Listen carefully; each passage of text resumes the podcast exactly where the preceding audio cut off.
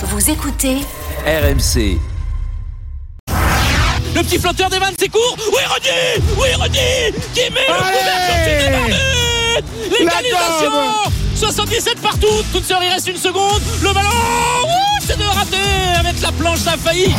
Ça a failli, on souffle, on est encore en vie, c'est presque un miracle. Là, il y aura forcément un gagnant ou pas, ou à moins qu'il y ait une faute avec Korkmaz. Face à Mbaye, Korkmaz qui va procéder son la paire de balle, la paire de balle, on est au cas. Allez, oui, Thierry Tarpel, meilleur intercepteur de la compète, oui. On s'en sort, c'est un miracle. RMC.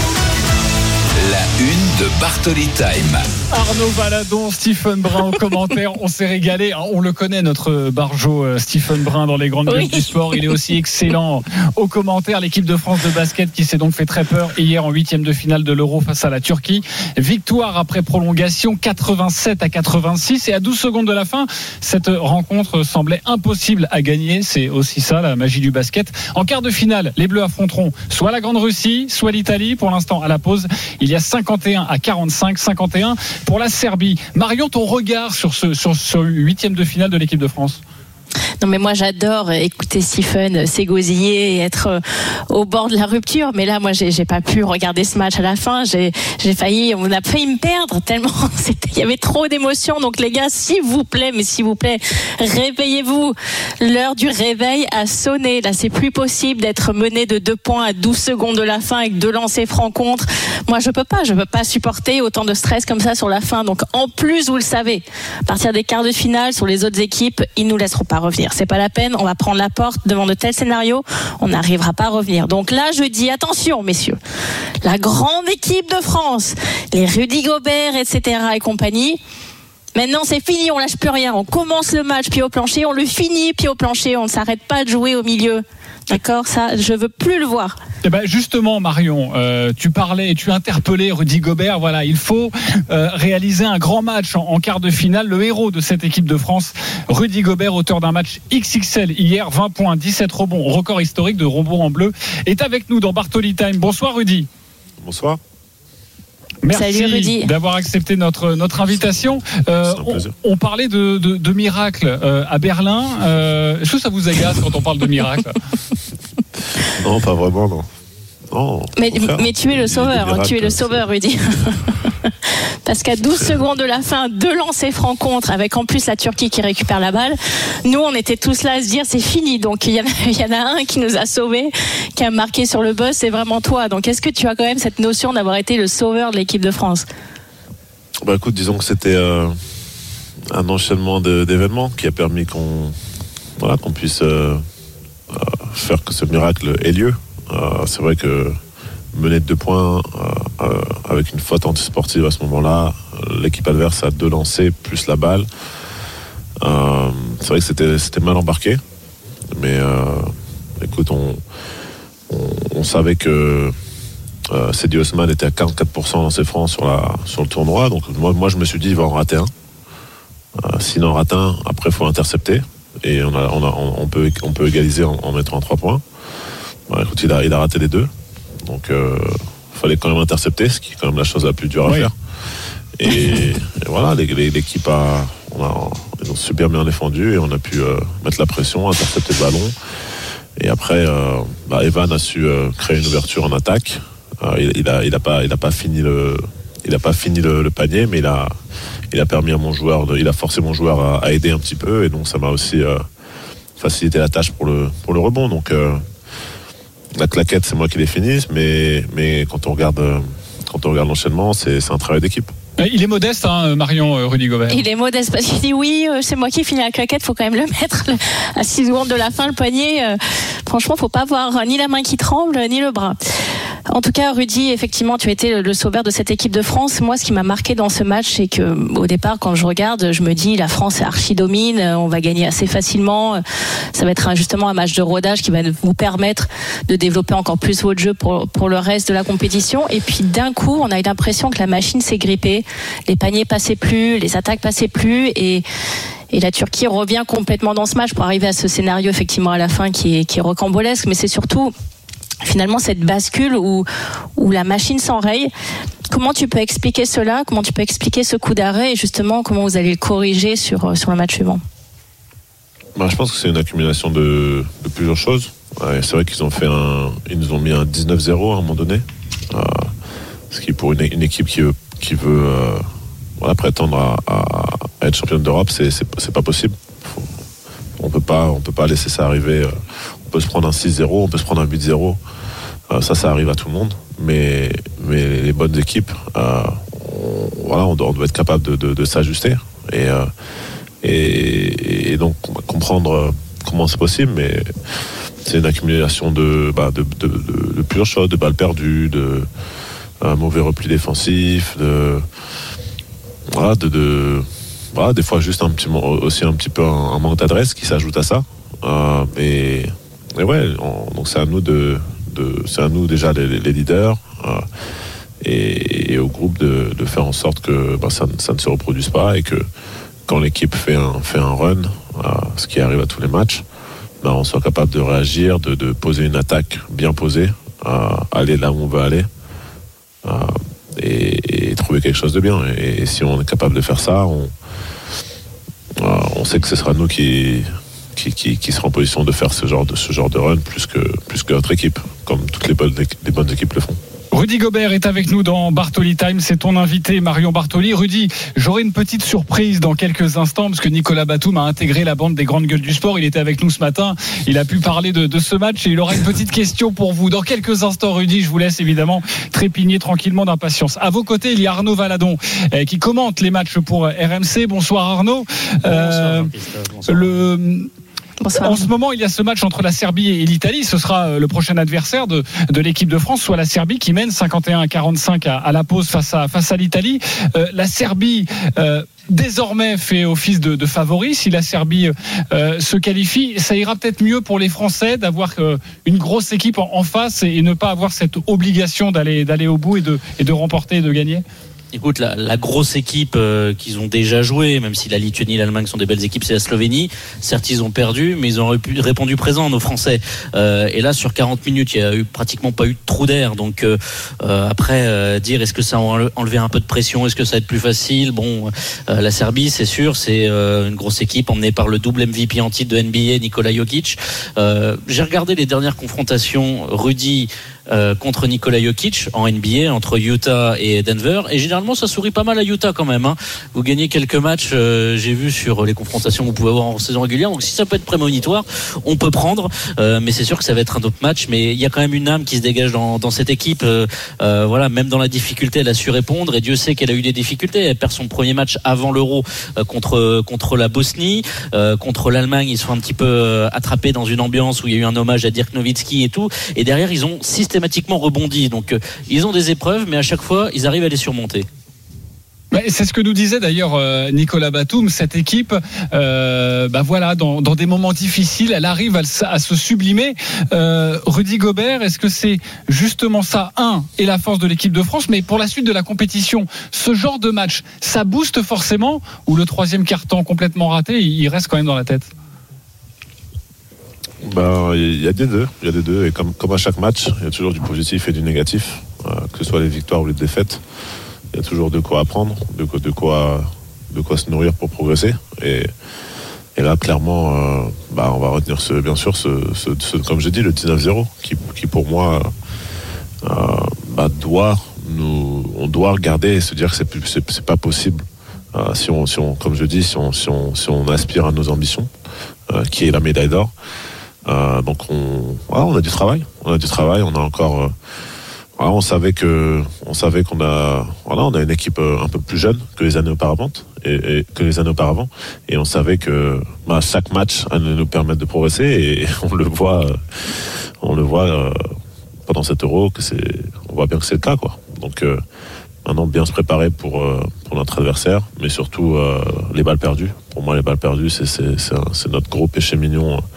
Pendant 7 euros et ces balles perdues elles arrivent pas par hasard. C'est pour moi c'est du spacing c'est bien libérer les, espaces pour ses coéquipiers et, ensuite euh, poser notre jeu et jouer notre jeu. Et, derrière euh, bah, le, repli défensif pour moi euh, qui il y a, une cause aussi il y a un lien avec les balles perdues mais il y a aussi des fois sur les shoots ratés on, prend du temps à, revenir en défense et on, on donne des paniers faciles aux équipes alors que quand les équipes doivent marquer sur nous euh, en demi-terrain, hein, je pense qu'on est, crois, bien qu'on est la meilleure défense euh, de championnat d'Europe, pas loin. Donc, euh, donc voilà, on doit, on doit, c'est à nous de, bah, s'élever à ce niveau-là, de nous élever, et, puis après tout est possible. Tout est possible dans le sport et nous l'objectif c'est la médaille d'or et ça reste notre objectif. Euh, Vous êtes la deuxième meilleure défense, mais pour nous, dans notre cœur, vous êtes quand même la première, euh, Rudy, rassurez-vous. Marion Bartoli. Totalement. C'est qui la première Alors moi- Euh, la première, euh, la je vais vous, je crois que c'est la Serbie, ouais. La première, c'est la Serbie, et la Serbie qui est en train de gagner. Comme ça, je vous donne le, le- le temps de jeu, le score en live. Dans le troisième quart-temps, euh, 59 à 52, Rudy Gobert. Comme ça, vous savez tout. Marion. Moi, j'avais une petite question sur, euh, sur justement ta mentalité et ton discours, mais là, ce qui me frappe en, en t'écoutant, c'est la, la manière dont tu connais tous les chiffres, de connaître le pourcentage de réussite d'un shooter avant d'un lancer franc sur un moment aussi important. Déjà, d'avoir cette lucidité et de le dire sur un terrain, je trouve ça absolument hallucinant. Là, de, de demander qui est la meilleure, qui est la meilleure défense. Est-ce que finalement, tu fais tout un travail vraiment d'analyse complexe de, oui, des autres équipes, de tes adversaires? Parce que parfois, il y a des joueurs qui jouent un peu plus à l'instinct et un peu plus en, en développant euh, leur jeu à un moment donné, et puis d'autres qui effectivement sont plus sur les chiffres et, l'analyse profonde. Tu m'as l'air d'être plutôt dans cette deuxième catégorie. Tu le fais vraiment? Bah, je suis dans les deux en fait. C'est-à-dire que le basket, ça reste un sport, ça reste un, jeu à la base. Donc forcément, euh, il y a beaucoup, beaucoup de choses qui se jouent à l'instinct.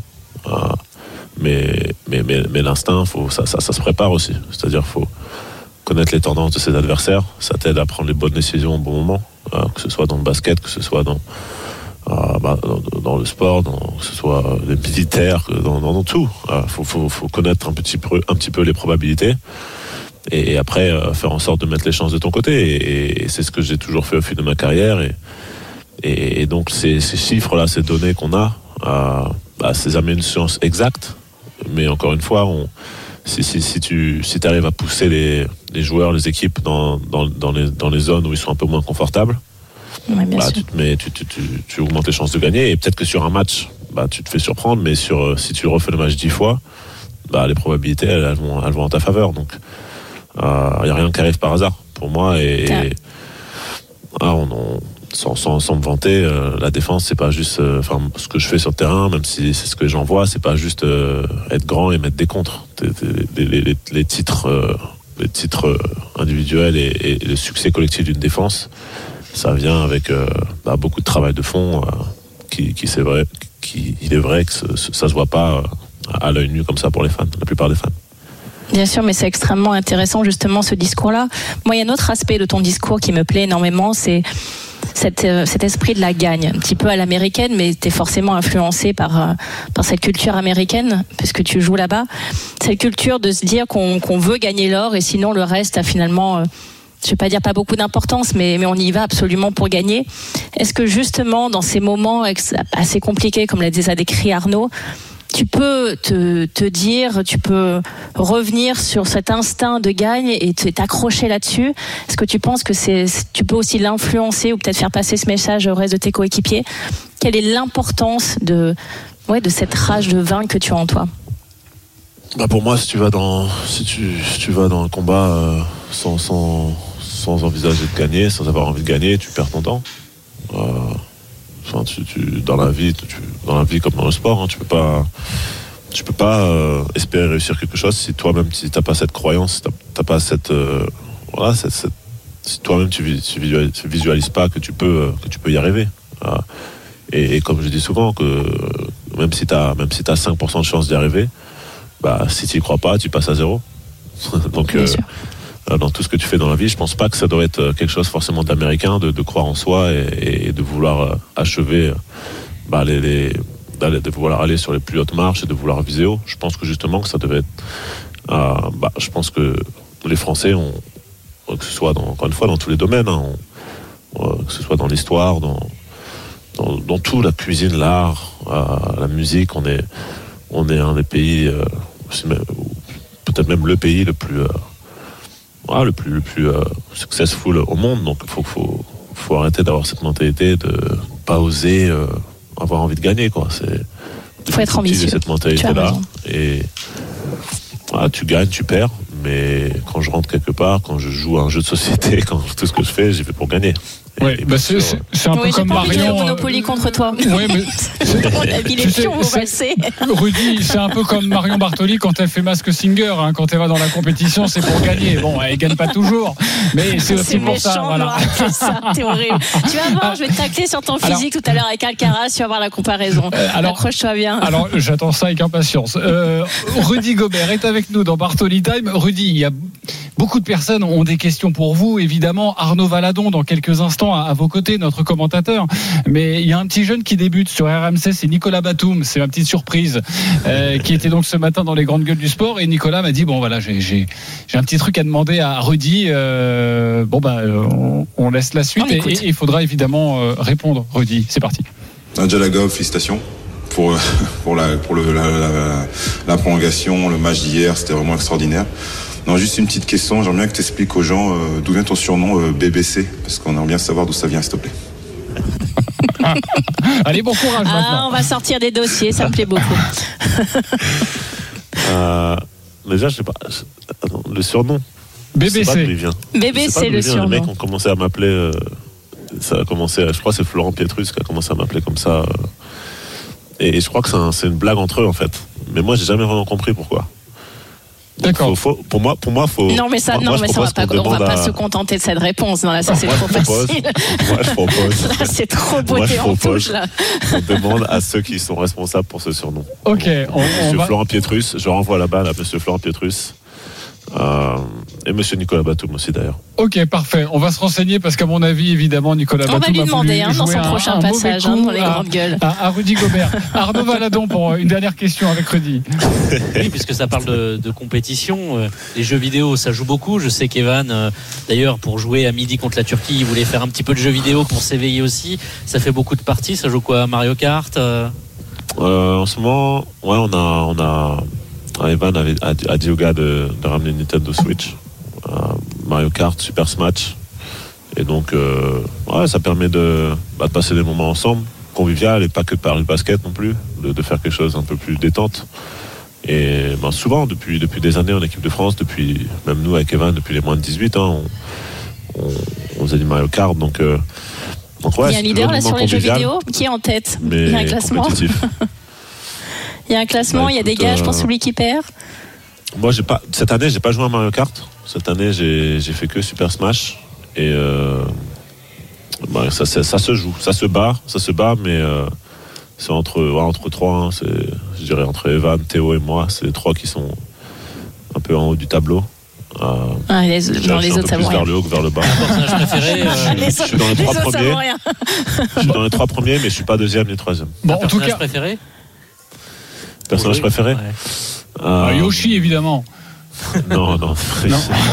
Bon, ça, ça, ça ne rime plus à rien cette interview. bien, j'aime bien Roy. Là, tu vois, il veut être Ah, vainqueur et regarde même aux jeux vidéo, il est premier, t'as entendu Je très suis bien. pas deuxième, je suis pas troisième, je suis dans les trois premiers. Je propose, Regarde de, ça, hein. je, je propose de faire un petit temps de jeu de score avec euh, Rudy Gobert. Pour l'instant, il y a égalité entre la Serbie et l'Italie euh, dans ce match. L'Italie est en train de revenir très fort. C'est bien si on évite la Serbie, non, euh, Rudy? Bah, écoute, euh, je dis toujours que, que, que le meilleur gagne. Que le meilleur gagne et, euh, allez et de l'Italie. toute manière, ça nous a jamais Voilà, réussi. et vous leur mettrez sur, 25 euh, points au match suivant.